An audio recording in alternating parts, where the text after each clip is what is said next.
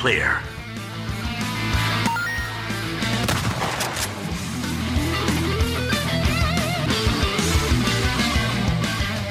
Detonado Cast começando mais um episódio. Eu sou o Rodrigo Ferro, estou aqui com o André Dias. Eu queria dizer que a minha experiência com board games é banco imobiliário, cara a cara, truco, jogos de azar. Não, pera. Bocha? Rodrigo Galho. E aí, pessoal, hoje nós vamos descobrir se damas e trilha é board game ou não é board game. E o nosso convidado especial, Zabuzeta. Fala pessoal, tudo bom? Obrigado pelo convite. E hoje vamos falar sobre joguinhos modernos aí, dessa linha de board games. Vamos lá.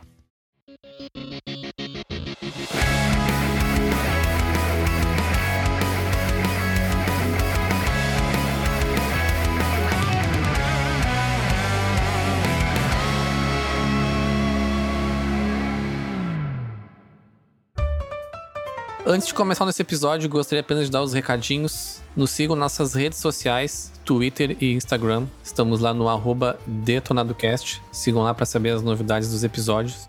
Também nos sigam na Twitch, twitch.tv barra detonadocast. Agora a gente também tá com um novo tipo de episódio, Mesa de Bar, que vai acontecer aí de tempos em tempos. A gente não sabe a periodicidade disso, mas é um novo formato aí em que a gente grava ao vivo e sem pauta, conversando com a galera. E depois esse episódio sai editado também. E também agora uma novidade que a gente lançou mais ou menos duas semanas, que é o nosso Apoia-se. Quem quiser nos ajudar lá é apoia-se barra detonadocast. É detonado e Fincast. Ok.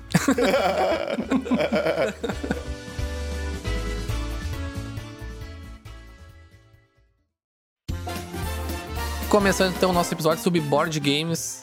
Nós aqui como três noobs de board games. Fala por ti. Chamamos aí um convidado super especial, o Zabuzeta, super editor de podcasts aí desse Brasil, expert em board games. Seja bem-vindo, Zabuzeta. Novamente, obrigado pelo convite. Expert nem tanto. Eu já joguei bastante, mas hoje em dia eu tô meio enferrujado. Mas ainda acompanho de longe, assim. Tipo, eu, sabe, eu fico em cima do muro, assim, olhando como tá o mercado, o mercado e as notícias de board game. E é um mundo espetacular. Eu, eu sei que vocês estão entrando agora, mas eu acho que tem muita coisa para se aprofundar a partir de então. É, eu já dou uma acompanhada, eu não jogo, mas eu, eu vejo bastante lançamento, tô sempre vendo o que, que tem em promoção. E sempre esperando o Star Wars Legion baixar lá e nunca baixa. Aí, esse vai ser difícil baixar, hein? Pô, eu perdi ele por 300 reais, tu acredita? Ah, é verdade, teve aquele negócio da coleção inteira. Antes da gente entrar no nosso assunto principal, aí, Zabuzeta, pode se apresentar, dizer quem és tu, teus projetos aí. Eu sou o André Zabuzeta, junto com o André aqui, fazendo uma dupla de Andrés. Olha aí, cará. E a dupla de Rodrigos? Então já dá aí, ó. Já dá pra fazer um time, um- tirar um versus aqui.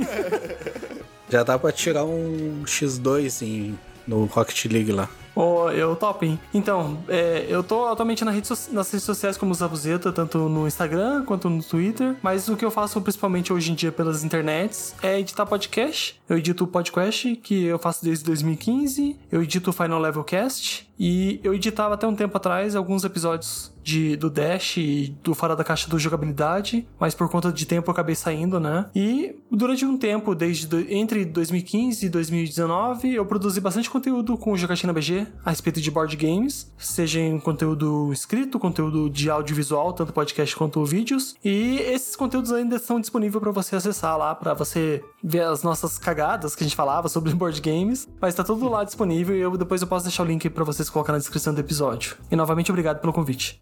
Seja muito bem-vindo. Pra começar o nosso papo, então, Zabuzeta, o que que tu falaria pra alguém aí que tá querendo entrar nesse mundo, nesse mundo bem grande, né, de board games aí? Sim, eu falaria prepare a carteira.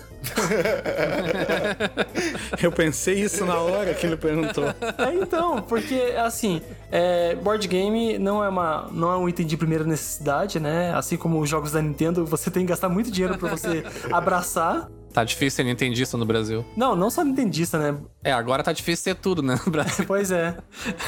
Mas assim, é, os jogos de tabuleiro, acho que é difícil não começar falando deles sem falar dos clássicos aqui no Brasil, como jogos é, Banco Imobiliário, War, Jogo da Vida, né? Que foram jogos assim que são considerados board games, né? Mas eles são os jogos que são clássicos, mas eles não tinham uma inovação parte de game design ou até mesmo de tema. Eles eram simplesmente jogos mais simples mas que são jogos importantes, né? Muita gente que tá hoje nos jogos modernos, que eu já vou meio que explicar um pouquinho, vieram por conta desses jogos, né? E também esses jogos também são uma boa parte de entrada para você conhecer jogos diferentes no futuro. Então, quando você fala em board games, os jogos modernos de tabuleiro, né? A gente vai falar a respeito de, de jogos como Magic the Gathering, que eu acho que vocês devem conhecer, jogos jogaram bastante. Não sei se vocês jogaram bastante é, joguinhos de carta lá do, do Richard Garfield. Ah, trading, trading card games são considerados board games. Sim, ele, é, eles é que assim, quando a gente fala board game, normalmente a gente pensa só na versão física, que tem um, um board no meio do mapa e você Sim. tem peças, né? Mas os jogos de carta também acabam entrando nessa classificação.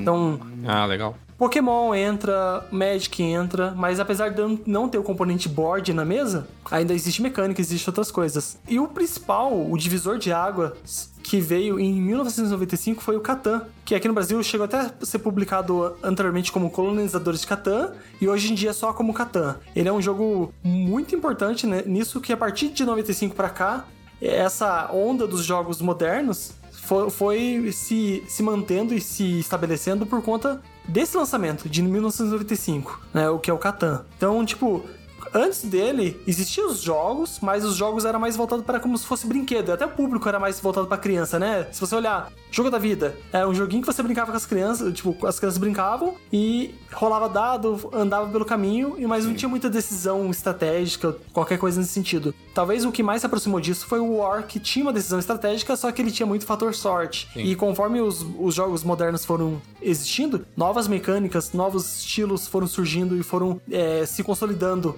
na cultura de board games modernas. E o RPG entra nessa equação. Eu sei que ele teve uma grande influência, né? Com certeza. Sim. É que assim, o RPG, tipo, se olhar o histórico dele, desde lá da TSR, né? Os pré-Wizards. Sim ele tem papel importante. Acho que até o papel importante para ele criar o Magic, né? O, pro Richard Garfield, quando criou o Magic, ele usou o, o, RPG como inspiração. Não tem uma relação tão direta, mas existem muitos jogos que usam elementos de RPG e tem muitos jogos de RPG que acabam tendo algumas conversões para jogos de tabuleiro, né? Assim como tem para videogame, existe também com, é, essa conversão, mas não é necessariamente tão direto, né? Os jogos de miniatura, por exemplo. Sim, jogos de miniatura, né? D&D, o Warhammer. Sim. Até eu não sei se tem ainda, mas eu tenho em casa. Uhum. Tinha o D&D Miniatures. É esse mesmo. Era tipo Magic, tu montava dois times, jogavam um contra o outro e então. tal. É, então, a, da mesma forma que a gente olha o RPG se transformando em jogos de carta ou jogos de tabuleiro, a gente vê várias franquias de filme, de séries, de cultura pop de livros se transformando para jogos de tabuleiro, né? Então é uma forma assim que, como a gente vê em videogame, ah, vai ter, o, vai ter um jogo baseado num livro tal, da, sei lá, tipo, os, os jogos da série Bioshock lá tem é, uma, tipo, uma inspiração clara num livro lá da. Não sei se é, é. Eu tô confundindo o nome da pessoa, mas é como se fosse o, o livro do Atlas lá. Não sei exatamente o título, mas é uma coisa que seria isso, né?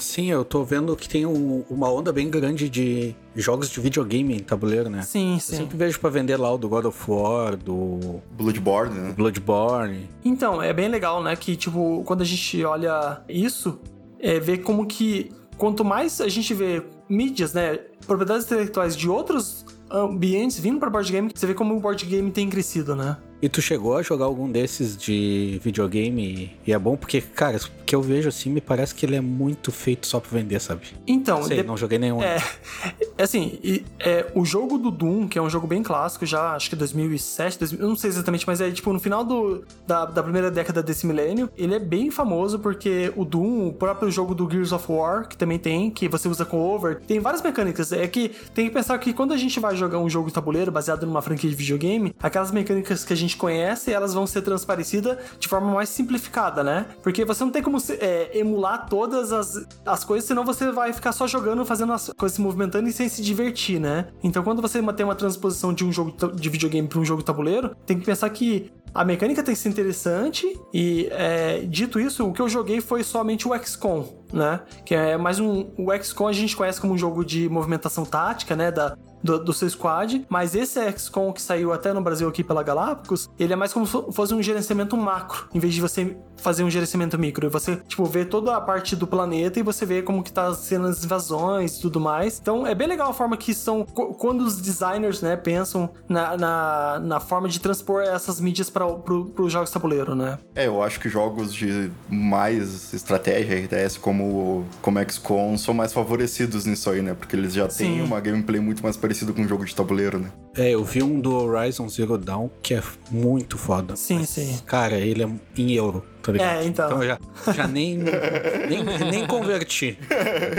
pois é, e é bem legal também falar assim, como que se deu o contato do público brasileiro para esses jogos modernos, né? Porque até um, sei lá, menos, menos de 10 anos que a gente tem uma, uma, uma cultura de empresas publicando no Brasil, né? Talvez um pouco mais que isso, mas antigamente as pessoas que queriam entrar para os board games, tinham que importar muitos jogos. E para você importar, naquela época era mais barato o dólar, mas imagina hoje se você dependesse exclusivamente de importar jogos, com esse dólar, sei lá, 6 reais. Sim. E hoje a gente vê que tem muita publicação dos jogos. Por exemplo, é, teve até uma estimativa de um site aqui do Brasil, que é a Ludopedia, que é um site, é como se fosse um portal é a maior, maior concentração de informação de jogos tabuleiro aqui no Brasil, que é o Ludopedia, que é, ele é um reflexo de outro site que eu vou comentar depois, mas ele mostrou como for, fosse a estimativa. Antigamente, é, sei lá, tipo uns 10 anos atrás, se publicava quase 30, 40 jogos por ano.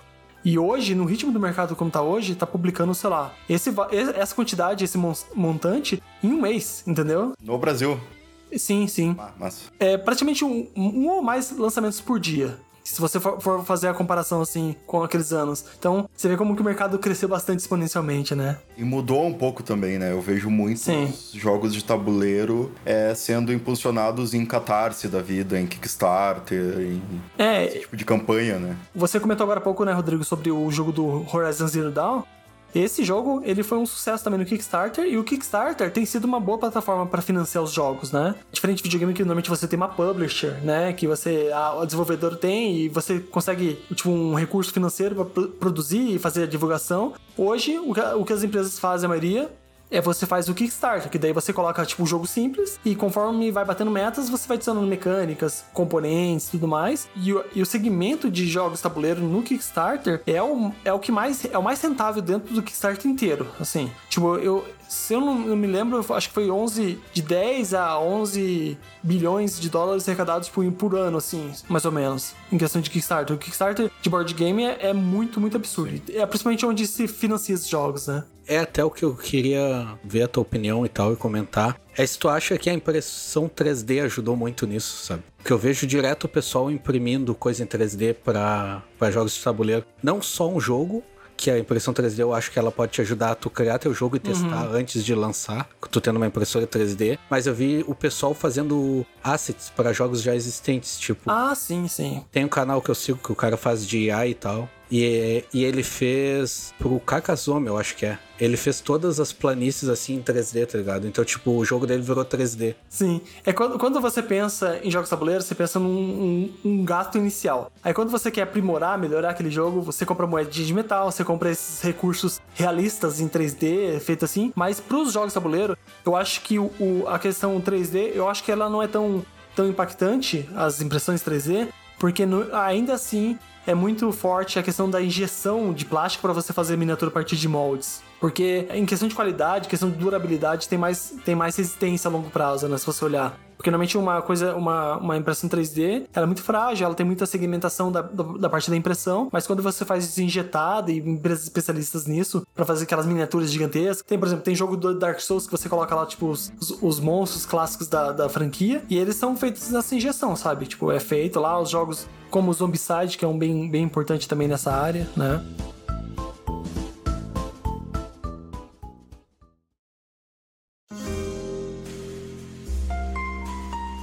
Quando a gente pensa em jogos tabuleiro, a gente pensa normalmente só o principal fator como diversão. Mas hoje em dia a gente pensa em mais segmentos dentro de, da parte de classificação de jogos tabuleiro. Não sei se vocês já, já ouviram falar em jogos euros ou Ameritrash. Não. Não, não né? então, quando eu entrei, é, eu não sei como foi o primeiro passo para vocês na área de board games, mas quando eu entrei, eu quis buscar toda a informação possível. Daí eu fui descobrindo novos termos, porque você vai entrando, vai descobrindo termos, e atrás de termos assim, você quer descobrir tudo, né? E quando você entra no board game, você vai ver que tem vários estilos de jogos. Esses estilos às vezes está relacionado com a mecânica, ou às vezes com o tema, ou às vezes com um tipo de jogo, né? Sei lá, é um jogo que atende mais pessoas, menos pessoas, a duração. E quando a gente fala em jogos euros, é, ele vem de uma escola de, de produção, de, de criação de jogos europeia, né? Como Catan, como Carcassonne, que você mesmo comentou, Rodrigo que são jogos que são mais focados na mecânica, em você pontuar mais, sabe? Quando a gente fala em Ameritrash, esse, esse termo até meio pejorativo, é que pouco importa a mecânica, o importante é o tema fazer sentido dentro do jogo. Tem muito jogo europeu que às vezes o tema. É muita sorte, né? Sim, exatamente, muita sorte, você rola dados, né? Por exemplo, o Zombicide que eu comentei agora há pouco, ele é um jogo é, nessa classificação de é, Ameritrash, que ele é temático e a mecânica não é tão importante. A mecânica você vai rolar dados, vai ver se você acerta e tudo mais, só que é bem engraçado. Aí você também tem o, o estilo de jogo festivo, que são jogos por exemplo, que você joga muitas pessoas na mesa, né? Porque normalmente quando a gente pensa em jogos assim, a gente pensa, ah, vai sentar umas 10 pessoas na mesa e vai jogar tudo uma vez só. Sim. Mas tem jogo que não, não, não comporta essa quantidade de pessoas. Você vai comportar, tipo, comportar no máximo quatro pessoas, cinco pessoas. Então, quando você pensa uma coisa festiva que é rápido, que a mecânica é menos importante do que a própria diversão, tem essa classificação de jogos festivos. E tem uma classificação para jogos Tipo, talvez até seja esses festivos que tu falou, tipo aquele do Hitler que tu deve conhecer. Ah, sim. É, é justamente. Que, tipo, é. Ele é basicamente. É tipo, é que nem truco, assim. É tu. É lábia e tal. Não é tanto focado na mecânica, sabe? É mais no pessoal. Uhum. É bem isso que você comentou. É que são os jogos são mais sociais do que mecânicos, né? Que o blefe é uma, um tipo de mecânica dentro dele que é mais importante para ou você Sim interpretar um papel, sabe? Então é tudo que entra na, nos estilos dos jogos dentro do, dos board games. Por isso falei, é, quando você se aprofunda, você vai ver que o buraco é mais embaixo, sabe? É a pontinha do iceberg, assim, do meme, que tá assim, board games, aí embaixo tem aquela coluna gigantesca do iceberg, cheia de informação que você tem, vai descobrindo aos poucos. É, eu pessoalmente eu gosto de jogo de bonequinho. Tem que, tem que ter tanquezinho, Sim. tem que ter miniatura. Esse guri tem que ter uma impressora 3D daqui a um tempo. É, o tá. nosso garoto do, do, é uma boa. do It Yourself, daqui a pouco ele tá fazendo esse jogo aí. Pintando os bonequinhos.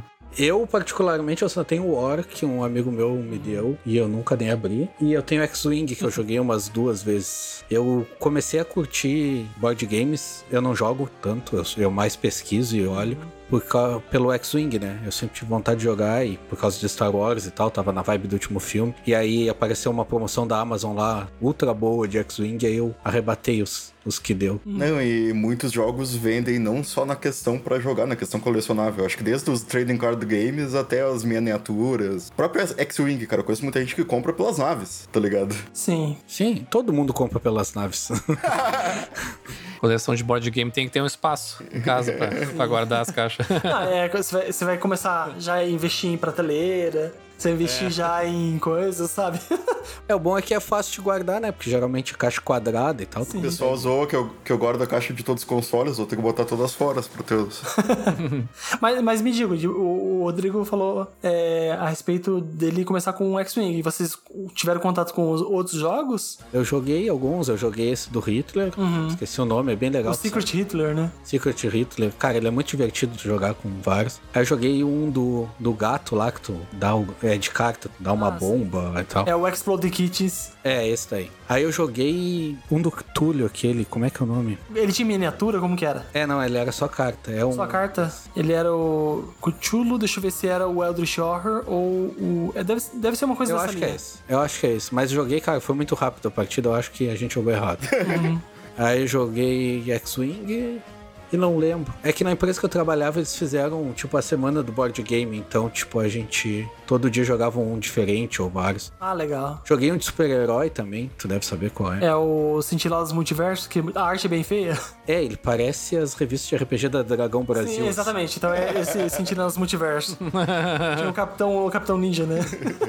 É que eu lembro foram esses que eu joguei. Legal. Cara, esses do Hitler. É que a gente jogou mais esse do Hitler, que era muito divertido. Uhum. Então, tipo, a gente ficou horas jogando, bem engraçado. Quando eu comecei a me interessar mais, foi mais ou menos em 2019 e tal, comecei a pesquisar. Mas depois também já veio a pandemia, é. e aí fica, fica difícil de, de jogar, então acabei deixando meio de lado. Assim, dou uma pesquisadinha de vez em quando, mas é, eu lembrei que muito antigamente também eu joguei o D&D lá de miniaturas. Sim. Aí eu até tenho em casa.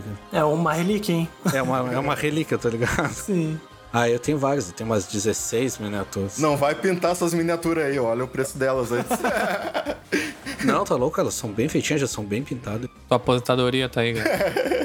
aí eu tenho em casa. Hein? Eu, cara, é o que eu tive contato quando eu era criança. Depois eu acho que eu nunca mais revisitei, assim, que era o próprio Monopoly. Eu até tô com a camiseta aqui, agora que me dei de conta que eu tô com a camiseta do Monopoly. e o War, acho que eu cheguei a jogar, mas eu não tinha em casa. Eu tinha uhum. Quest. Eu lembro que eu, eu gostava. Quest. Eu gostava desse gênero de conhecimentos gerais, quando eu era mais piá, assim. Sim. Que era perguntas e respostas, essas coisas assim, sabe? Eu achava bem legal. E os trading card games, né? Yu-Gi-Oh!, Magic. Pokémon acho que eu não cheguei a jogar, era mais Yu-Gi-Oh! e Magic. É, então, eu achei que você tivesse dado um passo maior, assim, na, na parte dos board games modernos, porque eu acho que quando você pensa em board games conhecendo só os jogos clássicos, clássicos, né? É o Rodrigo. É, eu vou falar o Ferro e o Rodrigo, mais fácil, né? é, o ser. Galho, enfim. É, o Rodrigo Galho falou lá que ele jogou coisas da empresa, então ele já deu uma introdução ao mundo de board game, já vendo que existe mecânicas, estilos jogos diferentes, né? E quando você lembra, tipo, de War, de Monopoly e tudo mais, quase nem sempre você lembra o nome dos designers, né? Não. E quando você vai se aprofundar em jogos de tabuleiro, não, tem gente que é, é fissurada em ter jogo de um estilo de, de um tipo de design, tipo o jogo do Kojima, sim, sabe? Sim. Tem, tem isso dentro dos board games. Tem gente que não, eu só vou comprar jogo desse designer porque a, a linha de design dele dos jogos me interessa bastante, porque são jogos, por exemplo, econômicos ou jogos mais focados em narrativa. Então é interessante. Eu acho que isso, isso é um reflexo mais moderno desses nichos nerds. Sim, é bem, bem moderno. Cara, nos games agora que a gente tá vendo esse negócio de tu idolatrar, tipo, diretor, sabe? Em cinema, por, tipo, era, antigamente era galera super cinéfila, que era o pessoal que lia livros sobre isso, ia encontros. Sim. Sim. Hoje em dia o pessoal já, o público geral já conhece mais o nome dos diretores, quem é que tá ali e tal. Uhum. Isso acaba refletindo em todos os nichos, até nos board games, né? Pois é, bem isso mesmo, né? E quando você vai olhando, por exemplo, as mecânicas dos jogos, elas vão evoluindo, vão surgindo novas mecânicas. Tipo, atualmente no site Board Game Geek, que é um site que existe desde 2000, 2000 né? Ele é o maior repositório de board games do mundo e tanto que antes do jogo lançar, as pessoas, os próprios designers cadastram lá, sabe? Então é um bom repositório assim para saber informações e você ver quais jogos jogos tiverem implementação e de qual ano, enfim, é bem um, é como se fosse uma Wikipedia, só que para board games. Daí você vai descobrindo, tipo, mecânicas. Por exemplo, a gente vai falar do War, a gente pensa sempre em controle de área, né? As pecinhas lá na África do Sul e indo para um lugar diferente. Então, esse tipo de mecânica, você entra num estilo. Aí você vai, por exemplo, num jogo como Jogo da Vida, você vai fazer um movimento ponto a ponto. Só que as gama, a gama de mecânicas de, de dos twists da, que as pessoas fazem mecânicas dos jogos tabuleiro, é muito interessante ver como que os, os jogos modernos fizeram, sabe? Que é, tipo, é diferente falar fala de jogos tabuleiros, fazendo um comparativo com videogame, porque videogame normalmente você tem um tutorial, né? Você tem, tipo, sei lá, um level design orgânico que faz você aprender aquilo, né? E o e board game não, board game você comprou, botou na mesa, você vai ter que ler as regras, você vai ter que, sabe? Ou às vezes, hoje em dia tá mais fácil, porque às vezes você acha muito vídeo de como jogar na internet. Mas muito tempo atrás, você tinha que pegar o manual, às vezes o manual era inglês e você tinha que entender a regra e muitas vezes jogava errado, sabe? Até você aprender de fato. É, o X-Wing mesmo eu joguei, mas a gente jogou errado. Sim. Porque. Quem nunca jogou errado, não jogou certo. é muita regra, então, tipo, tinha regras que a gente. Não, não vamos usar essa, sabe? Uhum. Porque é muita regra. E quando eu joguei, a gente. O último que eu joguei, Primeiro a gente jogou o simples, isso é legal que no X-Wing tem dois tipos, né? Sim. Tem o simples, que tu lê a regra ali rapidinho e sai jogando. Aí não é tão fiel assim, não tem muita regra, então é mais simples mesmo. E tem o, o certo. O certo. Sim. Completo. É que, que tu mira na nave, tu escolhe o piloto, tu escolhe o R2D2 que tu quer lá e tal. Aí, quando eu joguei o mais completo, a gente jogou um misto, assim, porque o completo é muita regra, tanta regra que, cara, a gente queria jogar e levou, sei lá, umas quatro horas. Então, se fosse aprender a regra, ia levar seis, sabe? Isso daí é um negócio que tem jogos que meio que. Eu acho que afasta a galera, sabe? Porque é uhum. é muito difícil de tu aprender. É, eu acho que essa parte de afastar a galera é uma coisa que às vezes o board game pode assustar. Que nem você falou, ah, vou jogar durante quatro horas. Você fala, putz, vou ficar quatro horas sentado numa mesa jogando. Mas existe jogos para todo tipo, né? Tem jogo que você joga rapidão e, tipo, você explica a regra lá, lá em, tipo, 5, 10 minutos, dura mais 20 minutos, pronto, acabou. Principalmente os jogos festivos são assim. Mas tem jogo, por exemplo, o meu jogo favorito, que é o Twilight Imperium, ele é um jogo que se eu for explicar a regra, eu levo pelo menos uma hora explicando, porque é muito detalhe, muitas regrinhas, e a partida pode durar até 8, 10 horas, sabe? Então, tem jogo tanto de duração muito curta e tem jogo de duração muito longa. E você tem um intermediário, tipo, que normalmente um, um, uma, uma duração aceitável, assim, para um jogo estilo família, né? Que existe uma classificação chamada Family Game, que é um jogo fa familiar, sim. Normalmente que dura até uma hora, uma hora e meia no máximo, assim. Então, é jogos que você coloca no. Você faz a janta com a sua família, limpa a mesa, coloca o jogo na mesa, joga durante uma hora e pronto. Esse é um estilo jogo familiar. Limpar a mesa é muito importante. então, é, e eu acho que a duração é um negócio, é a duração e o estilo de jogos é um negócio que me, me atrai hoje em dia para ser um substituto para mim do que era o RPG de mesa, porque eu vejo Sim. o roleplay, como tu já falou antes, sendo muito integrado em vários jogos, né? Só que não tem aquela complexidade porque, cara, uma hora e meia tu não escolhe nem o nome do teu personagem numa ficha de RPG. Não, é, RPG a gente brinca que é o jogo de montar ficha. É, pois é. Monta ficha e nunca mais joga. E eu vejo muitos board games que já tem essa coisa de roleplay um pouquinho mais profunda, mas é um negócio que é muito mais fácil sentar ali e jogar, sabe? Sim, com certeza. Ó, por exemplo, dentro desse site Board Game Geek, existe ranks, né? Você tem um ranking geral, um ranking de mecânica, dá pra você ver quais são os jogos mais bem classificados. E o jogo top 1 hoje, hoje lá é o Gloomhaven, que é, um, é uma baita de uma caixa e ele justamente ele é uma experiência de RPG, sabe? Você vai jogar lá, você vai enfrentar, você vai entrar numa masmorra, você vai movimentar peça dentro de um grid e você vai resolvendo a história. E é um jogo ultra extenso. Tipo, você pode jogar até 99 cenários dele e, e vai durar, tipo, você pode ter um jogo praticamente pra vida inteira. Mas tem jogo mais simples, que você vai fazer uma experiência parecida com a do RPG, como até mesmo o, o Zombicide faz isso, né? Tem umas linhas do Zombicide que é mais medieval, que você consegue ter essa experiência de você evoluir seu personagem, você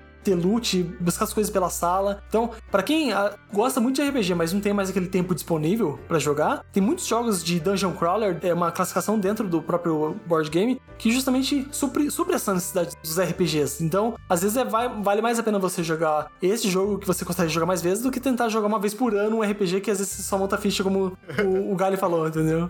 Não, e outra coisa que eu descobri mais recentemente é que tem uma alta também em jogos para se jogar sozinho, né? Sim, sim. Solo. É o Sad Games chama isso daí. meio na onda dos livros-jogos, né? Dos RPGs. Tem muito jogo que é justamente. Por exemplo, eu tenho um jogo lá que você joga com o pessoal. É, vamos supor, um jogo que é bem conhecido atualmente, que é o Terraforming Mars, que é um jogo sobre você terraformar Marte para que seja habitável para os humanos. Lá você faz, tipo, você tem que aumentar o nível de oxigênio, aumentar a temperatura, você colocar oceanos no local. Esse jogo ele atende de 1 a 5 jogadores. E essa coisa de você colocar 1 a 5 jogadores, 1 a 4 jogadores, é uma coisa que tem conquistado o mercado, porque tem muita gente que compra e às vezes não tem um, um, grupo fixo. E às vezes quer conhecer. Eu, eu, por exemplo, eu não sou muito fã, mas eu respeito muito jogos que tem essas alternativas para jogar solo. Mas também tem jogos que é feito exclusivamente para jogar com uma pessoa só. Você vai lá e ele tem, tipo, mecânicas normalmente de dados, abre cartas para fazer um evento e tudo mais. Então, é, é, um tipo de nicho dentro do nicho, né, do, do board game, que tem sido popular, tipo, popularizado atualmente. E agora, principalmente na pandemia, tem muita gente fazendo isso, sabe? De comprando jogos que tem uma, uma alternativa de jogar solo, mas que no futuro, quando voltar à normalidade, pode jogar com amigos, tudo mais. Eu ia comentar sobre isso. Eu até cheguei a, a dar uma pesquisada um tempo uhum. atrás, mas bem superficialmente assim, nessa questão de board games single player, por causa da pandemia, né? Que o pessoal não pode Sim. se juntar, ou não deveriam, né? Pelo menos. então pode ser uma alternativa, né? Pra quem tá querendo realmente conhecer, mas. Ou também não tem um grupo fixo, como tu falou, né? É. Não, e essa questão de expandir, né? Pra quem não tem muito tempo e quer focar num, às vezes, um jogo por vez, cara, quando tu tem o grupo, tu joga com mais pessoas e quando tu tá sozinho, tu consegue jogar o mesmo jogo sozinho, né? Sim, sim. É, é assim, por exemplo, eu, normalmente quando você fala em jogar jogo tabuleiro, você tem que pensar que é, você vai colocar a caixa na mesa, você vai montar, você vai gastar tipo 20, 30 minutos montando as pecinhas. Porque tem, às vezes tem, como ele não é automático, você tem que fazer tudo na mão. Então ele é um processo mais de, antiquado, né? Se você falar, fazer uma comparação com diversão de videogame, que você simplesmente senta e joga, né? Mas no geral, assim, é, é, é legal, assim, dá pra fazer muita coisa. E tu tem que pegar as peças que o, que o teu gato derrubou da é, mesa, é, né? Sim. Mas também, sabe o que é legal? É que às vezes, por exemplo, tem muito jogo solo assim que você tem que fazer a, as ações como se fosse um jogador. Então você faz sua ação, depois você vai fazer a, a fase de manutenção, que é um tipo de, de termo que existe, né? E fazer tudo dentro da, da, da, mesa lá. Mas tem muito jogo que hoje em dia você tem um baralho que só fala o que, que vai acontecer, só muda os status para você fazer a competitividade, entendeu? Então, é, até dentro dos jogos solos tem muita gente fazendo inovação a respeito de jogo tabuleiro. É bom para quem tem dupla personalidade, que já cria as personas. e aí, ei, Robert, Robert, sua vez. Ah, agora eu vou jogar aqui.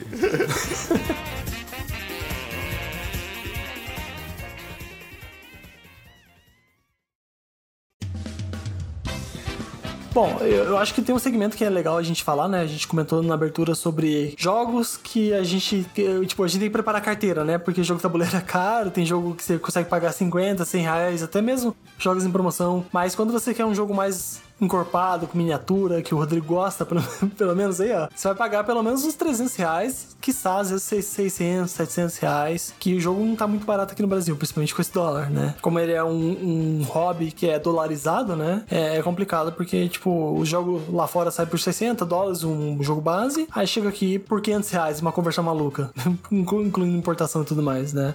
Mas existem formas alternativas assim de a gente jogar jogos de tabuleiro sem gastar muito ou às vezes não gastar nada. Fora da pandemia, a gente tem tantas luderias contra os eventos que você pode conhecer jogos. Às vezes você vai numa luderia, paga, sei lá, consumação, paga a entrada. Aí tem alguém para te ensinar, tanto nele, tanto no evento. E é uma forma interessante, né? Eu não sei se vocês já foram em luderia, mas acho que, acho que é uma boa porta de entrada, sabe? Eu vejo que aqui em São Paulo tá muito grande, tanto que, tipo, eu e minha mina a gente chama de, dos bares de board games, né? Porque são bares, uhum. bares mesmo. Só que tem esse plus que pode ir lá pra jogar, né? De galera, e tem um, uma pessoa, além do, do garçom normal das bebidas e comidas, etc. Tem uma pessoa que é especialista nos jogos que tem esse conhecimento para te indicar qual jogo tu pode jogar aquela noite, pra quantidade de pessoas, pra duração e pra tudo. Sim. É, você tem um cardápio do, do dos burgers, das bebidas ali, Isso. um cardápio dos joguinhos do lado, que justamente você consegue fazer fazer essa, essa ali. Então, é uma, uma boa alternativa, né? Tem, aqui em Curitiba tinha uma, uma luderia que fechou por conta da pandemia, mas que é a consumação mínima 5 reais que ele cobrava e você jogava os jogos e pronto. Então era uma boa alternativa, porque, como eu disse, jogo tabuleiro é caro. Mas para não gastar nada, você consegue jogar jogos ainda assim, só que de forma digital. Existe sites que você é, joga pelo navegador mesmo, né? Que é o tanto como Board Game Arena, e o Kata, Tabletopia, tem um catálogo lá deles, né? Não é qualquer jogo que vai estar lá, mas tem um catálogo que você consegue jogar com desconhecidos ou às vezes jogar com amigos mesmo. Claro que tem um, um serviço prêmio dentro deles lá, mas eh, quase tudo você consegue jogar. Tipo, jogos clássicos, jogos mais modernos, assim, tem muito, muito, muitos desses sites que você consegue jogar e muitos deles, porque assim, normalmente quando você vai jogar o jogo de tabuleiro, você tem que estar presencial. Então você faz uma jogada, seu amigo faz uma jogada e você vai vendo a jogada acontecendo. Mas esses sites você consegue fazer jogadas é, no Pass and Play né? Que é você, tipo, é assíncrono, né? Que você consegue jogar, tipo, ah, eu jogo hoje, o Rodrigo vai lá e joga amanhã o turno dele. Então tem muitos desses sites que conseguem fazer essas paradas assim. O famoso xadrez pro carta, né? É quase isso, exatamente a ideia. É claro, também tem as versões tipo, ah, é um jogo, por exemplo, Agrícola, que é um é bem conhecido nos modernos assim. Tem versão dele para celular, que se joga contra uma inteligência artificial. Tem a versão, a mesma versão adaptada pro Steam. Então, até no próprio Steam mesmo tem muitos jogos de tabuleiro, versões digitais daqueles jogos. Lembra que a gente falou da conversão dos jogos de videogame da versão analógica, né? É o contrário. Agora tem muito jogo de tabuleiro que faz o inverso. Você vai fazendo a versão digital, que daí faz uma inteligência artificial. Às vezes ele tem uma simplificação, até por conta que você não tem que mexer as peças todas, ela faz automático, né? Então é uma alternativa. E tem muita promoção de jogo hoje no Steam, né? O Ticket to Ride, que é um jogo bem família, mas é bem famoso, assim, que tem mais de 50 milhões de cópias vendidas no mundo, ele tá lá, sabe? Tipo, ele tem essa versão digital que você consegue jogar contra inteligência artificial, contra outras pessoas, então é uma, uma boa alternativa. É, mas mesmo sendo caro, eu acho que até vem da. Não sei se do mercado ou da comunidade, que o pessoal tenta abraçar todo mundo. Tipo, o cara que tem board games, todos que eu conheci pelo menos, sempre. Não, vamos jogar, eu trago, pá, Sim. empresta e tal. E a própria Galápagos, ela disponibiliza alguns no site dela para impressão. Sim. Eu já peguei uns dois ou três no site delas. O próprio Secret Hitler tem uma versão que tu pode imprimir. E é até gratuito, se eu não me engano. Sim, sim. E apesar do jogo ser muito bonito, a qualidade dele, do Secret Hitler e tal, o, tu, tu consegue imprimir ele num papel e se divertir igual, tá ligado? Sim. São, são cartas e um tabuleiro bem simples. É, então, tem muito segmento, que nem você falou, tem um segmento legal que é essa parte do print and play, né? Que é você imprime e joga. Que é, às vezes, por exemplo, eu quero fazer um jogo, mas eu não vou conseguir publicar, mas eu quero que alguém jogue. Você coloca disponível pra pessoa baixar, jogar e pronto. E também tem muitos jogos que fazem isso justamente para você falar, olha, tá aqui um incentivo, joga, joguinho aqui se você quiser, compra no futuro, então. Ou às vezes mesmo, tem muita campanha do Kickstarter que tem lá o, o pledge, né? O apoio de, sei lá, 100, 100 dólares. Mas é um apoio de 5 dólares que você tem a versão print and play, entendeu? Então é bem, é bem interessante de ver assim. Cara, eu tinha uns amigos, cara, milhões de anos atrás, sei lá, 2002, que eles jogavam War. Cara, eles desenharam um mapa no, num papelão. Na época, cara, era inviável assim tu comprar um sabe? Sim. E eles desenharam até com os países tudo no lugar errado. Afeganistão escrito tudo errado. E, cara, eles jogavam com feijão e milho, tá ligado? Sim, então dá, dá pra fazer, sabe? Cara, e se divertiam o dia inteiro, tá ligado? Eu cheguei a jogar também, né? Um D6 tu acha em qualquer lugar, tá ligado? Tu acha em papelaria, tu acha no posto de gasolina. Hoje você pega o aplicativo e tem um D6, sabe? Sim, é, hoje. Eu digo naquela época Sim. já era assim, porque tu tinha de jogo de carta, sei lá o que que usa D6. E aí, cara, pegava feijão ali, milho, botava naquele negócio desenhado com caneta Bic, tá ligado? Aham. E jogavam toda tarde, meu, o dia inteiro. O próprio RPG eu comecei assim. Eu morava em Jaguarão, que, tipo, cara, não, Jaguarão não. Hoje tem alguma coisa mais por causa da, da internet e tal. Mas na época, cara, não tinha nada. Era uma revista de RPG que chegava por ano, eu acho, lá, tá ligado? Entendi. E aí, cara, a gente não tinha nada. Aí um amigo nosso levou RPG pra lá. Aí a gente pegou D6, era 3DT. Clássico. Aí ele inventou as regras da cabeça dele que ele não se lembrava. Cara, a gente jogava o dia inteiro, tá ligado? Tipo, com regra inventada. Aí depois de um tempão a gente conseguiu acesso ao manual, que eu lembro que a gente teve que rachar entre quatro ou cinco pra comprar o negócio que vinha, sabe? Sim. Engalho, tu citou o Secret Hitler ali, eu lembrei do episódio que eu assisti do The Big Bang Theory esses tempos, que o Sheldon traz o jogo do Campanha do Norte da África. Ele fala que é o jogo de board game mais complexo que existe. E aí eu não sabia se era fake, se era fake lá no, no episódio, né? Aí eu fui pesquisar e caí lá no, no Ludopedia, né? Que é um jogo que jogando com 10 pessoas, o tempo de jogo é estimado em 1.200 horas. É um troço absurdo, assim. Ele é, ele é o jogo estimado que tem a maior duração ever, sabe? Que você. É que é, é, o Gaio até falou, né? De jogos de miniatura, que, sabe, é que tem- acho que todo mundo já viu aquele jogo miniatura que tem os tanquezinhos mega pintados, aquela, aquelas maquetes bonitas, tudo assim. Eu já assisti, eu já assisti live de uma hora e meia de Star Wars Legion, que é, cara, cenários magrão. Até tem aquele negócio que tu compra a toalha com. Com mapa desenhado, isso. Cara, e os caras fizeram miniatura de. Porque Star Wars Legion, ele vem umas barricadas ali e vem os miniaturas, Stormtrooper, Darth Vader, Luke Skywalker. Mas não vem nada muito absurdo. Tem um tanque ou dois ali e tal, uma torre, mas não vem nada. Mas, cara, os magrão fizeram assim, tipo, Tatooine, ou sei lá, É, fazem um cenário bonito, tipo, com a árvore, sabe? Tipo, Mega detalhado. E na internet tu acha vários vídeos, eu gosto de ficar vendo esses vídeos, que o pessoal se encarna assim a deixar o jogo mais bonito, sabe? Pinta, porque o Star Wars Legion mesmo, as miniaturas não são pintadas. Então o pessoal pinta, aí pinta como os Stormtroopers, como tal o Stormtrooper lá do filme. E aí tem esquema pra te trocar a base, o pessoal tira a base, aquela que é toda preta, e faz uma base de terreno com pedra, com, Sim. com grama e tal. É todo um segmento, né? Que- Quando você entra na, em jogos de miniatura, que é um segmento dentro dos jogos de tabuleiro, como o Star Wars Legion, como o próprio é, Warhammer, vários outros jogos de miniatura são assim, que você tem todo um segmento que você monta a miniatura, a miniatura vem, você tem que colar, você tem que tirar as rebarbas e tudo mais, diferente, por exemplo, de um jogo como um Zombicide, que você já vem com as miniaturas prontas, né? Só que o, o nível de detalhe disso é, é- é gigantesco, assim, você monta, você coloca a, a pose que você quiser, a pose que ele indica, tipo, é como se fosse montar um mecha, sabe? Aquele pessoal que monta Gun- Gundam, Sim. ah, então, é, é mais ou menos essa mesma ideia, só que montando pra jogos assim.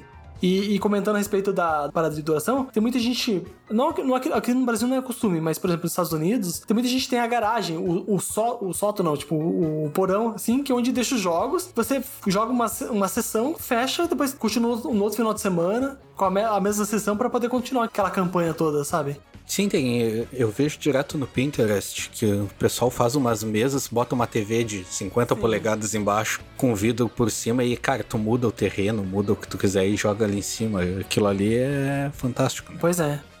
É que quando a gente pensa em customizar as coisas de jogos de tabuleiro, porque assim, já é caro você comprar jogo de tabuleiro, mas ah não, agora que eu quero comprar uma estante bonita. Você vai lá e compra uma estante bonita e gasta uma grana. Aí você fala, ah, não, eu quero agora comprar os componentes realistas em 3D, moedas de metal, porque tem muito jogo que tem moedinha, então você quer colocar uma moeda de metal pra sentir ela. Aí depois você fala, ah, não, nossa, tem uma mesa especializada que você compra a mesa, você tira o tampo dela e tem o aprofundado como se fosse um pano de mesa de sinuca, assim, sabe? Então é um buraco cada vez maior, sabe? Você vai cavando e você vai vendo que você tá, tipo, cada vez pior, já picou a grana, assim, porque é muito investimento. O pessoal não sabe brincar. Tem até aquele negócio, agora eu me esqueci o nome. É o Né? Sim. Que ele faz caixas pra te botar. E é bem legal que eles fazem específico do jogo, né? Sim, sim. Tipo, eles fazem pra Star Wars Legion. Eu acho que o mais leve, assim, de customização são os sleeves que tu compra. E tem o padrão, eu comprei pros meus, meus X-Wing e tal. É, o pessoal conhece do, do Magic conhece como Shield, né? Os plastiquinhos que você coloca nas cartas. Isso.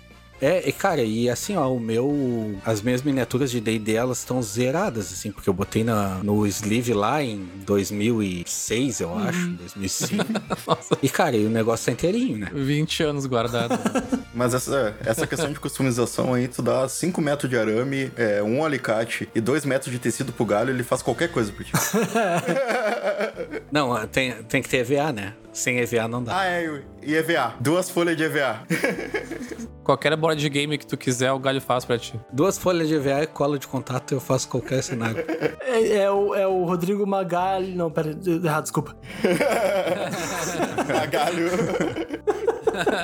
Cara, tem um jogo que eu vi bem legal, tu falou esse negócio de montar e tal. Porque geralmente, se o cara comprou o Legion, por exemplo, os Stormtroopers não vêm inteiros, né? Sim. Tem que montar, colar. Tu tem que fazer um, um certo de UI lá. Mas eu vi um que era de deuses, tu deve saber, até que tu monta as estátuas do deus durante o jogo. Então elas vêm desmontadas. É um jogo chamado Lords, Lords of Hellas. Ele é tipo um jogo com controle de área e, e ele é baseado numa. Ele, ele mistura mitologia grega, né?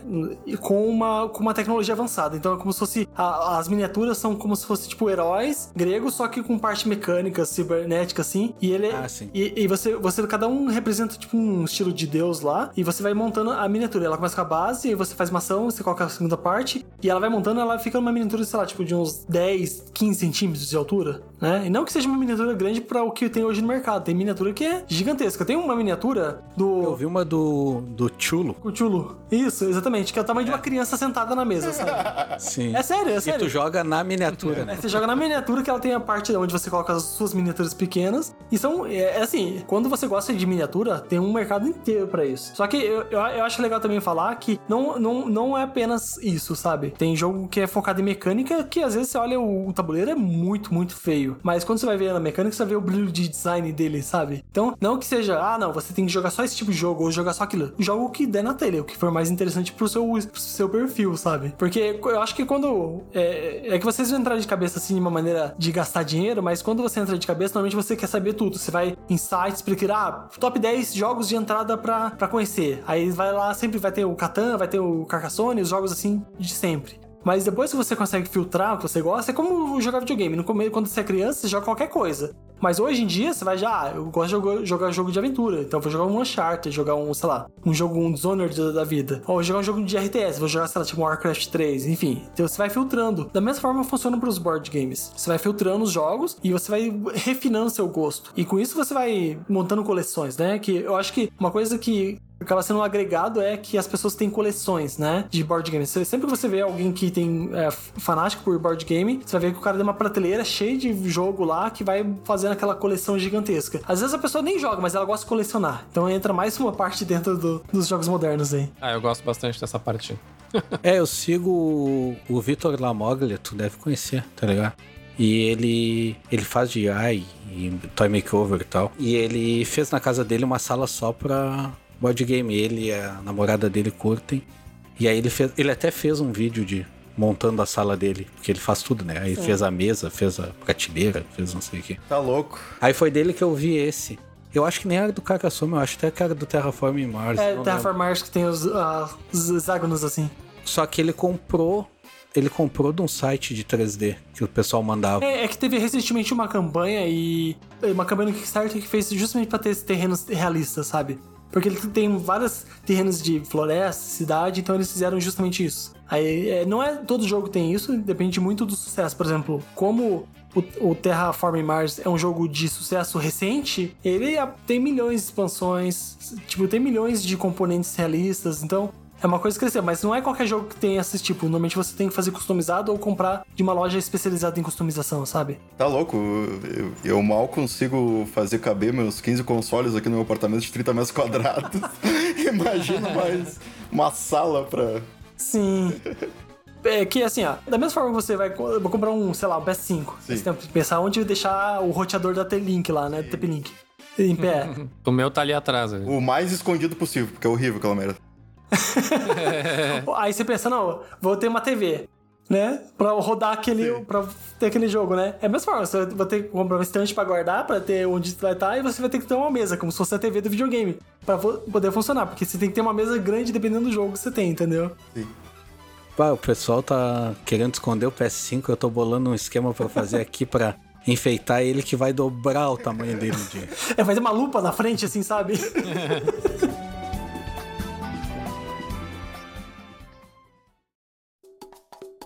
Cara, é, tu, é, tu citou brevemente, né, sobre o mercado brasileiro antes, essa questão de ser caro e tudo. Como é que tá a questão de produção brasileira, de jogos feitos aqui? Porque isso é uma coisa que pode baratear bastante, né? Não ter o preço de importação. O Brasil, ele não é um produtor de jogos tabuleiro, né? E eu acho que, por exemplo, principalmente miniatura, depende muito do mercado chinês. Porque lá é que eles fazem barato, né? Se você for fazer no mercado local, você tem que ter maquinário pra isso. Até os jogos de tabuleiro é muito papelão no geral, né? Só que não é que não é todo lugar que consegue fazer. Aí, muito desses, das produções é feito na Europa ou às vezes nos Estados Unidos, que tem maquinários, empresas com maquinários, tipo, atualizados, né? Tipo, é, modernos, que fazem esse tipo de coisa. Porque quando você pensa em montar um jogo tabuleiro, você tem que pensar que normalmente tem um cartonado específico, tem uma cola específica, então não é aqui que funciona. E assim, falando a respeito do mercado brasileiro, tem a- já existem empresas que conseguem fazer tudo aqui no nacional 100%. 100%. Consegue ter o jogo, mas normalmente, como tem muito, principalmente os jogos euros, tem muito componente em madeira, sabe? Tipo, cubinhos, madeira, tipo, sei lá, qualquer coisa em madeira assim, que é difícil ter aqui no Brasil, porque não tem uma empresa es- especializada. Hoje tem, mas não é da mesma qualidade que você encontra lá fora, porque já tem uma, um- uma gama gigantesca de anos fazendo aquilo, sabe? Então, existe a produção, já é um mercado bem mais evoluído comparado, sei lá, de 5 cinco, cinco anos atrás, já é- pra agora, é um mercado, sei lá, tipo, aumentou muito, muito, assim, em questão de produção, né? Não só em questão de produção material, mas também produção, tipo, de, de ideias, sabe? Tipo, de design, de pessoas criando jogos aqui, fazendo muitas coisas, sabe? E a Galápagos, ela só importa, ela não, Sim. não produz aqui.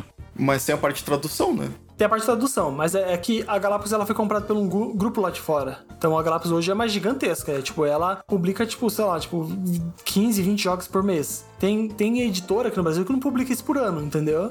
Tipo, pra você ver a diferença, como que é o aglomerado da Asmodee, que comprou a Galápagos, que fazem isso. Aí aqui no Brasil tem, tipo, sei lá, a parte de marketing, a parte de escolha de catálogo que vai vir pra cá, a parte de tradução, que ultimamente o pessoal tem vacilado bastante, sabe? Tem jogo que, em vez de estar na caixa escrito expansão, tá escrito expansão. Nossa. Tem- Não, tipo, existe vários. É que é difícil falar em tão pouco tempo tanta coisa que existe de, de camadas, né? A respeito dos jogos tabuleiro. Mas, por exemplo, ah, cara, a parte de tradução, tu precisa, né, pelo menos algumas partes do jogo serem produzidas na língua é, local, né, na língua do, do, do- Sim, do sim. objetivo. E como é que é feito, por exemplo, na Galápagos? Eles importam já produzido, já tudo printado em português, ou eles têm... Já importa printado. É que, é, pe- diferente de jogo, de jogo. Eu vou fazer bastante comparativo a respeito de videogame aqui, porque eu acho pertinente. Mas, por exemplo, um jogo de videogame você faz um patch e você atualiza a parada, sabe? E você produz, a pessoa tem uma cópia lá, você pode fazer distribuição digital. O jogo tabuleiro, ele, ele sai em tiragens. Então, por exemplo, um jogo que não foi financiado do Kickstarter, ele sai em tiragens pela editora. Então, por exemplo, ah, saiu 5 mil, 5 mil unidades. Aí ele vai pro mercado. Se vendeu, vendeu bem, eles conseguem tirar novas, fazer novas tiragens. Vamos supor, é um jogo que saiu só, só nos Estados Unidos. Só que é um jogo que deu destaque, muita gente aqui ficou interessada no Brasil. Aí uma editora conseguiu parceria com essa editora lá de fora. E não, então, na próxima tiragem, eles podem fazer publicações impressas daquele jogo em português, lá na, lá na produção lá de fora e vir pro Brasil, entendeu? Então não é uma coisa que acontece aqui. É, você compra muitas licenças de jogos, sabe? Então, o- como, ah, tem um jogo que é muito famoso, que eu nem falei agora há pouco, o Agrícola, ele é lá de fora. Mas na época que foi trazer, você não pode simplesmente falar, ah, eu vou produzir aqui no Brasil e pronto. Você tem uma propriedade intelectual que você tem que pagar direitos pra produzir aqui, a quantidade de remessas e tudo mais. Mas isso que é legal dos jogos com miniatura, que tu consegue fazer esse patch, entre aspas. Sim, sim. Porque, por exemplo, o X-Wing mesmo, ele tem a versão 2.0 e tu consegue comprar o patch, entre aspas, É, de atualização que vem só as cartas e os marcadores e tu reaproveita a miniatura, né? sim, sim. Eu acredito que o Dave- que o D&D morreu por causa disso. Eu lembro que na época eu, eu jogava a versão 3.5, eu acho que era. E aí eles inventaram uma versão 4. Eu não lembro se era do D&D ou se era das miniaturas mesmo. Cara, e aí... Tipo, eu tinha conhecidos que, cara, ele tinha muita grana, assim, em miniatura. Ele tinha todas as miniaturas que existiam, eu acho. E, cara, o Magão não ia perder isso, sabe? Então o pessoal, eu acho que meio que se apegou na versão antiga e aí morreu, sabe? Eu, eu acho assim, é, a, a Wizards, que é a proprietária da D&D, ela, ela hoje foca mais no jogo de RPG de mesa tradicional. Ela, ela tem algumas produções de jogos em versões de, de miniatura, de cartas. O Magic não é deles também. É, é, isso, Magic é deles. Tanto que agora, ao- aos poucos, eles estão tentando integrar os universos, né? Mas isso aí é papo por outro momento. Mas é, a questão é que é muito engraçado que jogo, assim, quando a gente pensa assim, ah, eu lancei o jogo, né? Lancei um jogo ali que é o Arkham Horror. Vou fazer, fazer esse comentário porque o Arkham Horror, ele teve a primeira edição. Aí depois, ele pode ter uma, um reprint, que é o quê? Republicação daquele jogo, ou ele pode ter uma segunda edição. É diferente de livro, né? Que você pode ler o mesmo livro, no máximo tá uma, umas correções. Mas tem jogo que, de uma edição pra outra, o jogo não- o outro jogo não consegue adaptar pra esse, sabe? Então tem muitas dessas coisas também. Porque ele faz, por exemplo, ah, putz, descobri uma forma daquela mecânica funcionar bem aqui, mas eu tenho que mudar isso aqui, então o estilo do jogo vai mudar bastante. Então, dentro, até o próprio Twilight Imperium que eu comentei, que é o meu favorito, ele tá na quarta edição. Ele lançou em 1900 e alguma coisa. Depois ele teve algumas duas outras edições antes dessa aqui e tipo a edição, a terceira edição que foi em 2006 e, e a última edição saiu em 2017, entendeu? Teve tipo uma gama de tempo ali e você não consegue jogar o mesmo jogo tendo edições diferentes, entendeu? Então é, é, é- é diferente falar sobre produção de board game fazendo um comparativo com videogame, por exemplo. Pô, pois é, e esse negócio das miniaturas de D&D foi uma rateada ter morrido assim, né? Porque tu usava a própria miniatura para jogar o D&D de mesa. Então, eu, é, eu acho que não morreu, porque só numa coisa que não tem tanto apelo pra fora do mercado norte-americano. Porque o mercado norte-americano você tem ainda muita miniatura de D&D. Tipo, se você pesquisar, colocar, tipo, é, vamos supor, tem um site lá fora que você pode comprar, que é o Miniature Market, tipo, miniatura, tipo, mercado miniatura, em- na tradução livre, assim, que você pode ver as miniaturas de D&D. Então, o mercado norte-americano não vai fugir dessa parte de miniatura, porque é é a parte mais forte deles, entendeu? E talvez não seja tão popular aqui no Brasil, porque, enfim, preço de trazer e vai ficar muito caro. Mas lá fora, você compra miniaturas de D&D por 10, 15 dólares. Miniaturas da hora, sabe?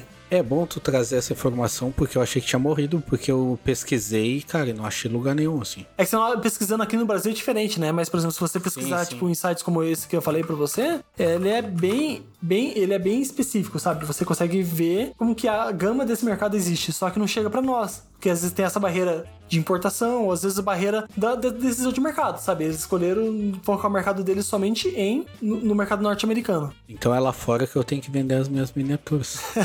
Então você vai pensando dessa maneira, sabe? Tipo, é bem específico, assim. E os preços também, né? é, eu tenho outra relíquia aqui que é o Vampire the Masquerade card game, cara, muito antigo. Não, nunca vi, na verdade, eu só vi o meu, sabe? Nunca vi pra vender em lugar nenhum. É, recentemente a Conclave publicou no Brasil uma edição antiga do card game de Vampira Máscara. Não, isso é uma versão nova, não foi? Eu vi uma versão nova. Não, é que tem, tem, tem dois jogos de Vampira Máscara, uma que é o Herança, que é uma versão nova, mas não é necessariamente um jogo de cartas, mas tem um jogo de cartas antigo lá, que é aquele. Putz, eu não sei o, o subtítulo, mas é, é um jogo antigo também que teve. Tá, deve ser esse que eu tenho. É bem provável.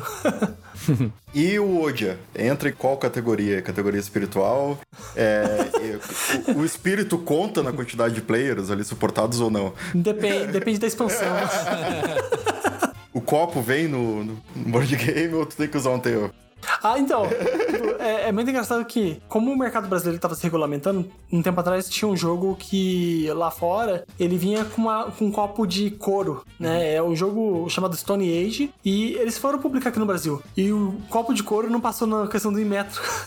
Aí teve toda uma polêmica por conta disso, entendeu? Caramba. Copo de couro, 500 reais.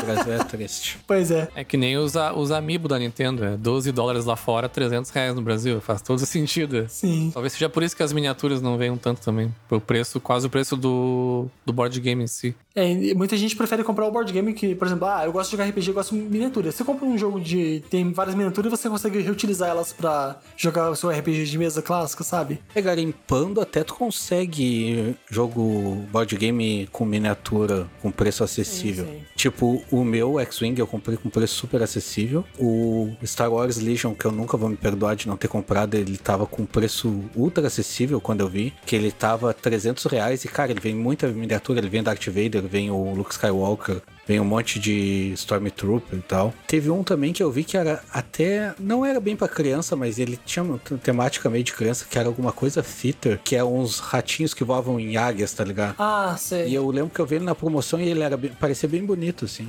É, existe dentro do próprio do- é, da parte do- dos jogos de tabuleiro, existe jogos voltados pra criança, sabe? Normalmente o jogo de tabuleiro começou como brinquedos, né? E acabou meio que os jogos modernos acabou meio que voltando pro público mais velho. Só que existe também jogos voltados como esse. Por exemplo, tem um jogo chamado Mice and Mystics, que ele é um jogo tipo estilo RPG. Ele é um livro de história 10 capítulos e você vai jogando com um personagem, os personagens da história que viraram ratinhos e você luta contra baratas, contra aranhas, sabe? É bem legal porque ele- são miniaturas assim, e você vai passando por cenários específicos, é bem maneiro. Isso aí é do. É do querido encolher as crianças, né? É, é quase isso.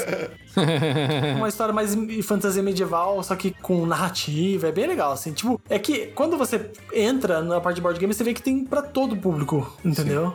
É, isso que eu vi eram uns ratinhos que eles montavam, montavam em cima de umas águias assim. Sim, é que esse é um jogo easter egg, é tipo um spin-off desse jogo que eu comentei, do Master Mystics. Ah, pode crer. Ele é um jogo mais parecido com X-Wing, que você mo- movimenta, né? Isso. E você faz o combate e tal, mas esse que eu comentei, ele é um jogo mais narrativo, de história. Você tem as miniaturas e você vai completando os cenários, objetivos pra você avançar na história, sabe? Esse que eu vi era até articulado a miniatura, que tu posicionava o passarinho se tu tava voando pra cima, reto ou pra baixo e tal. Parecia bem legal. Sim. Mas só garimpando muito, porque geralmente eu vejo board game sempre quando eu vejo numa promoção da Amazon ou coisa assim. Eu entro pra ver como é que é e tu deve passar por isso.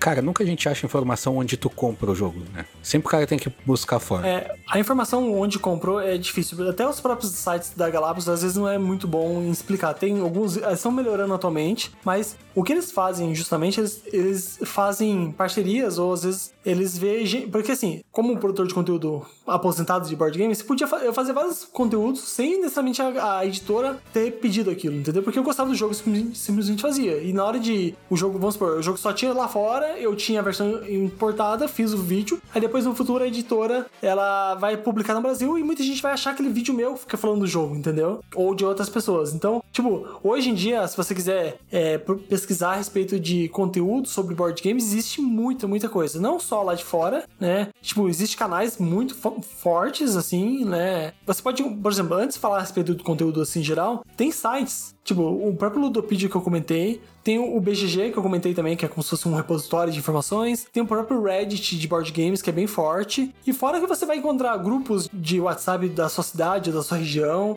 grupos do Facebook, tem grupo Discord, tem grupo, tipo, tem servidores no Discord, tem é, grupos no Telegram.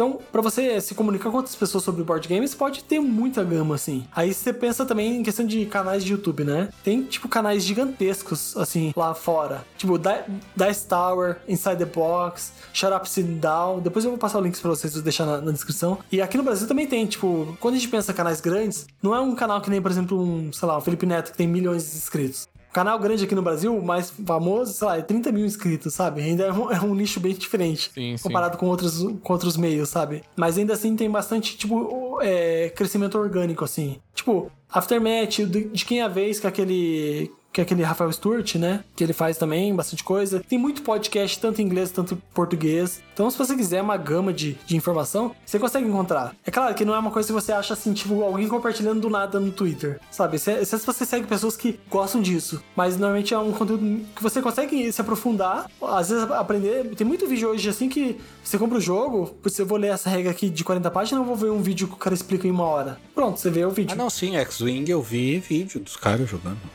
Nem pensar. É, é assim, eu não tiro o mérito de você ler o, o manual, porque às vezes é muita nuance de regra que você não pega na, no vídeo, mas você pode complementar uma coisa com a outra, né? Assim, no vídeo, às vezes o cara nem sabe a regra direito também. Sim. Não, eu, eu mesmo já fiz vários vídeos e eu cometi gafe de falar, não, aqui você entra aqui e sai ali. Não, não aconteceu de fato, sabe? Mas isso daí eu acho que é normal, né? É. O cara sempre joga o negócio errado. Tu pega, por exemplo, aquele famoso de carta. Uno. Uno. Uno. É, Uno. Uno. Cara, o Uno, a regra é que inventaram na hora. Ah, né? a regra que inventaram até um filme, né, pra ele. Vai sair um filme. é. É que nem aqui em casa, quando a gente joga, a regra é que a minha mulher inventou, tá ligado? Porque ninguém, nem, nem as pessoas que vêm nos visitar, nem eu conseguem debater com ela que não é aquela regra que ela tá falando ali, sabe? O Uno, eles abraçaram isso, porque eu comprei a última edição esses tempos Sim. e vem com a carta em branco pra te desenhar a tua regra, se tu quiser, saca? Eles abraçaram essa piada aí. Sim.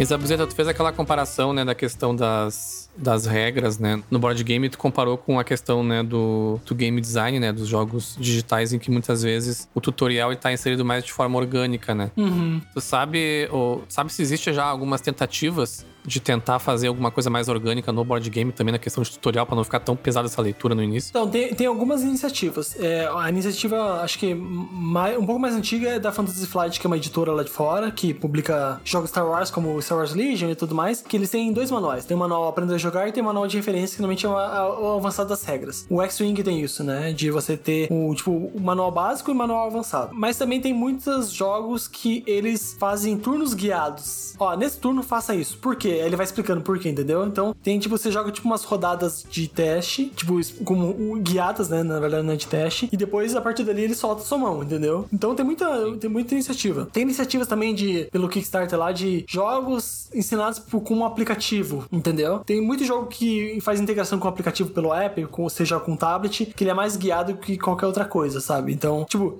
existe alternativa. E também, é, os jogos tabuleiro também tem a questão que você tem que aprender a ensinar, sabe? Bye. Não adianta você ler as regras e na hora que você vai ensinar você não sabe explicar, transparecer aquelas informações. É difícil assim, tipo, não é uma coisa prática, porque às vezes tem gente que tem didática, tem gente que é muito bom ensinando, tem gente que vai ensinar, você não entende nada, você acaba descobrindo no meio do jogo. Então, é um caminho árduo pra você até você conseguir jogar de fato, sabe? O dono do jogo é sempre o Dungeon Master, quase ali, né? Ele tem que saber ensinar Então. e dar informação, né? Sim. É, tem muito jogo que eu, eu, eu sou eu sou desse essa pessoa, sabe? Que eu tenho os jogos, eu levo e eu tenho que ensinar toda vez, sabe? Então, É, e tipo, se tu entender a regra errada, tu pode desbalancear todo o jogo, né? Quando eu joguei X-Wing mesmo, a primeira vez, um dos que tava jogando com a gente, ele ficava fazendo pirueta com a, com a X-Wing toda hora. é, não podia. Tem uma regra, é, tem uma regra quando tu chega no fim, ou em qualquer lugar, tu pode dar um, um 180 com Sim. ela. Sei lá, Só que você fica com estresse, né? É, só que ela ficou em estresse. No próximo passo, só pode jogar uma, fazer uma jogada verde e andar sempre reto. É. E o Magrão não. Ele tava achando que era o Paul Dameron, tá ligado? O Paul Dameron pode fazer isso.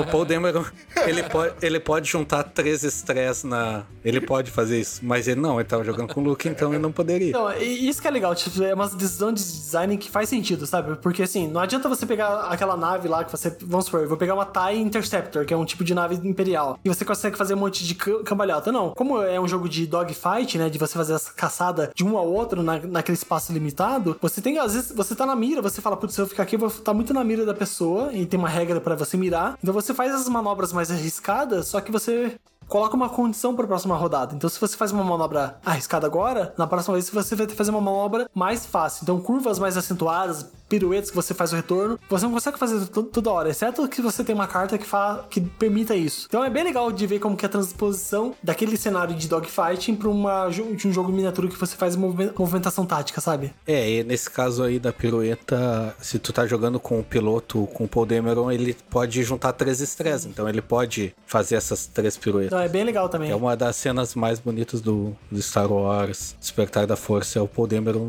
dando laço na, na TIE Fighter, né? Aquele lá é de brilhar, de brilhar os olhos, né? Ah, aquilo lá levanta todo os pelinhos do meu braço quando eu aquela cena. é, e aí quando a gente jogou, cara, ficou ultra desbalanceado, que o Magão dava pirueta toda hora. E o negócio que é legal, que tu falou disso de transpor, é que, tipo, no caso do X-Wing, tu tá jogando e aí tu, tu declara a jogada antes, né, de fazer. Eu acho que cada um declara a jogada e vai fazer depois. E, cara, na hora que tu vai fazer a resolução da jogada é uma maluquice. Tu dobra pra Sim. esquerda, uma grão pra direita. Tem colisões, tem um monte de Bate coisa. uma nave, É. é, colisão. E é, é bem massa essa parte. Esse é um tipo de mecânica bem atual, né? Que é uma mecânica de ação programada, né? Porque assim, é, cada navezinha que você tem, tem um dial que você pode fazer os movimentos. Você seleciona o movimento daquela nave e coloca pra baixo. Depois todo mundo selecionou, revela as naves e a partir da iniciativa lá que tiver, você consegue fazer os movimentos. Aí você não consegue prever onde a nave tá, entendeu? Então é bem a par- essa parte que é legal. Eu vou introduzir o Rodrigo no X-Wing. Assim que passar a pandemia. Mas eu vou jogar com o Paul Dameron e com a Millennium Falcon, a zero teu que tu não comprou. Churrasco e X-Wing. Vai ser a eu- nossa pós-pandemia. Eu, eu sou dono da X-Wing e eu vou escolher as minhas naves. É o dono da bola, sabe? Tipo, se eu não jogar, ninguém joga.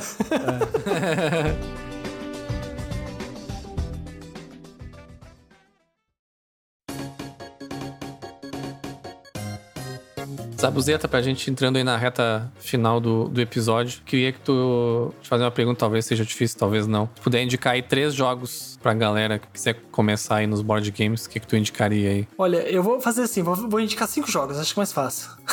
Porque daí é uma gama maior, Sabe, tu sabe? indica 20, então.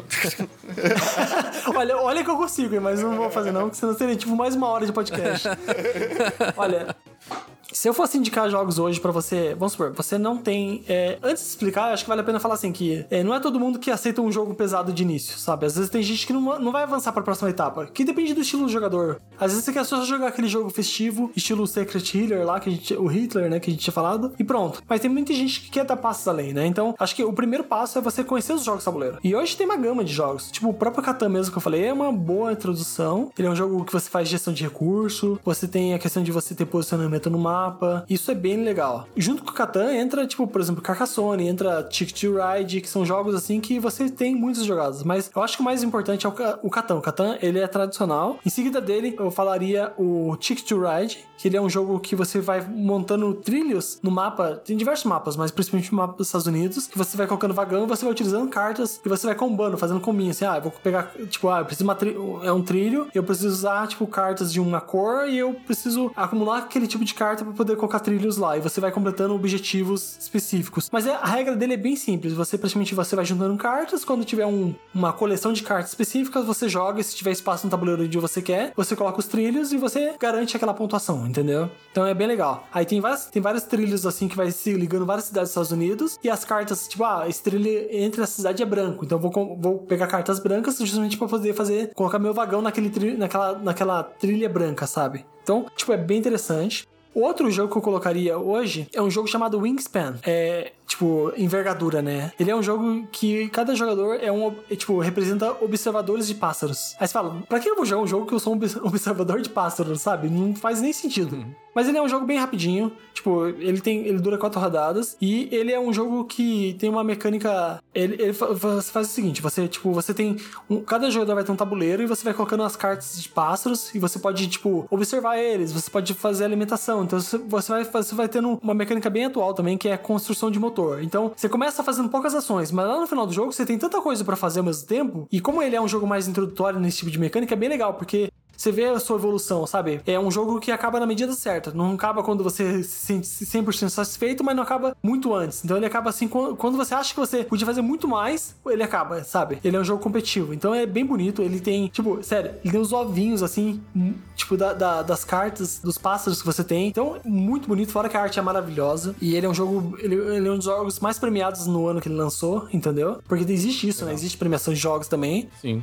O próprio Terraforming Mars que eu comentei, ele é um jogo excelente, excelente, porque ele é um jogo que eu- ele é um pouco mais pesado, ele é um nível mais avançado, mas ele é tão, ele tem bastante interação entre os jogadores. Ele é um jogo que tem muito, você faz muitos combos. Ele também tem essa questão da, construção de motor, sabe, que você vai, que em inglês chama engine building, né? E você vai montando coisas. E talvez um, um quinto jogo pra acabar aqui, um jogo festivo, eu, eu colocaria tipo Bang the Dice Game. Então existe dentro do próprio jogo tabuleiro, existem jogos que ganham versões de dados ou versões de cartas deles, entendeu? E o Bang, ele originalmente ele é um jogo de cartas, assim, que você tem papéis escondidos, que cada. Ah, vai ter um xerife. O xerife é a única pessoa que tá revelada. Mas ele tem os vice-xerifes, né? Tipo, os deputies lá. Eles são aliados do xerife, mas tem os bandidos e também tem um renegado. Então, só que essas pessoas não podem falar quem são eles, entendeu? Só que eles vão ter que é, encantar o, o, Tipo, provar pro xerife que eles são aquelas pessoas. Ou, enfim, cada, cada, cada pessoa tem um objetivo. Por exemplo, o xerife, ele é, fica exposto, mas ele tem mais vida. E o objetivo dele é eliminar todos os fora da lei e o renegado. O, o vice tem um papel, quase o mesmo papel do xerife. Ele tem que matar todo mundo e proteger o xerife. Os fora da lei, eles têm que eliminar o xerife. Simplesmente isso. E os, o renegado tem que matar todo mundo antes do xerife e depois matar o xerife. É, mais, é um papel mais difícil. Só que assim, pensa que quando você senta numa mesa para jogar, você tem posição onde você tá sentado, certo? Então, inicialmente, você tem armas que você alcança. Ah, meu alcance vai ser só, tipo, o meu vizinho da esquerda e da direita da mesa. Mas você vai, ao longo do jogo, você vai podendo melhorar armas, que aumenta a distância, que dá mais dano, sabe? Então tem, tem por exemplo, alguém, alguém joga uma carta de bang, que é o tiro, você pode jogar uma carta que reflete aquele tiro, sabe? Então, ela é bem legal. Então você vai fazendo essas ações que vai permitindo você revelando qual é o seu objetivo, sabe? Você vai tentando descobrir quem que é quem na mesa. Então é um jogo de papel escondido, sabe? Então é, é bem legal. E a versão de dado, enquanto o jogo de carta dura, sei lá, tipo uns 45 minutos, e tem um problema meio grave, na minha opinião, que é a eliminação de jogador, porque às vezes você começa a jogar, você é o último na rodada, porque começa no xerife, você é o último no sentido horário, e às vezes você nem chega você, alguém mata você antes de jogar, sabe? Então fica bem ruim. Então, às vezes, e o jogo demora 30 minutos, e às vezes aquela pessoa fica lá esperando 30, 40 minutos sem jogar, sabe? Sim. Então. Sim. Fica bebendo. É, fica bebendo, vai jogar videogame, sabe? Vai jogar um jogo solo, qualquer coisa nesse sentido. Mas às vezes não é essa alternativa. E o jogo de dados, ele é simplesmente você faz um, uma seleção de dados e dependendo dos, dos, sinais você consegue fazer ações específicas. E ele dura só 15 minutos, entendeu? Ele é muito, muito legal, sabe? É muito divertido. E um, um adendo, né? Qualquer um jogo extra aqui que também envolve um jogo de dados é o King of Tokyo, que é do mesmo criador do jogo do, do Magic. Do, ele criou um jogo assim que cada jogador representa um monstro gigantesco invadindo a Baía de Tóquio. Acho que eu ia falar. O objetivo é ganhar fama. Então, quando você atinge o nível máximo de fama, sem morrer, você ganha o jogo. E assim, só que é legal que todo mundo que tá fora do ponto onde o, o monstro avançou, todo mundo tá fora consegue bater quem tá dentro. E quem, a única pessoa que tá dentro consegue bater quem tá fora. Então, sempre que a pessoa alguém bate no que, quem tá dentro, a pessoa pode sair do lugar e deixar a pessoa lá no lugar para se ferrar também, sabe? Mas quanto, quanto mais turnos você fica lá dentro, sendo mais exposto, você consegue mais pontos de vitória. Então, é muito, muito legal, cara. Tipo, é, é difícil explicar assim, de uma forma meio direta, mas eu recomendo todos os jogos que são jogos maravilhosos. Achei que tu ia indicar o jogo do, o jogo do Gugu. dos anos 90. pois é. o, do, o do show do milhão tinha também, né? Acho que tinha também. O Carcassonne tinha até lido que pra ti começar é bom tu começar pelo do Star Wars, que tem um terreno a menos, é mais fácil de entender um rolê. É que assim, o Carcassonne ele é um jogo de alocação, é, de alocação de peças, sabe? É, o nome alocação é uma coisa bem específica de board game, mas é o mapa vai se formando conforme você joga. Não existe mapa no meio do jogo. Então você vai colocando, e sempre que você coloca uma peça, você pode colocar um bonequinho seu numa posição, sei lá, como um cavaleiro na cidade, como um ladrão na estrada, como um fazendeiro, enfim. E o fazendeiro talvez seja o mais difícil de entender, porque ele tem uma regra de, de posição assim, mas é, são jogos maravilhosos cara. Vale a pena pra caramba. Show de bola. Zabuzeta, queria te agradecer mais uma vez aí pela participação. O papo tava muito foda. Hoje eu fiquei mais de, de ouvinte aí, ó, aprendendo. Bastante. Ah, desculpa ter falado bastante, tá? Porque, é assim, é difícil falar de tanta coisa em tão pouco tempo, mas é, depois eu vou passar todos os links pro, pro Rodrigo Ferro colocar aí pra vocês, porque tem, tem como você se aprofundar, tem como você jogar de graça, conhecer diversos jogos, sabe? E você se divertir bastante, sabe? Jogar pelo Tabletop Simulator, que tem no Steam, dá pra se divertir e dá pra fazer muitas amizades jogando jogo tabuleiro, sabe? Mas já fica o convite aí para um, um, próximo episódio. A gente faz o parte 2 aí. Agradeço. Falando de, de mais jogos. Fico agradecimento, de verdade, cara. Muito, muito bom gravar com vocês. Foi um prazer enorme. Prazer foi nosso também. E é isso aí, pessoal. Até o próximo episódio e tchau.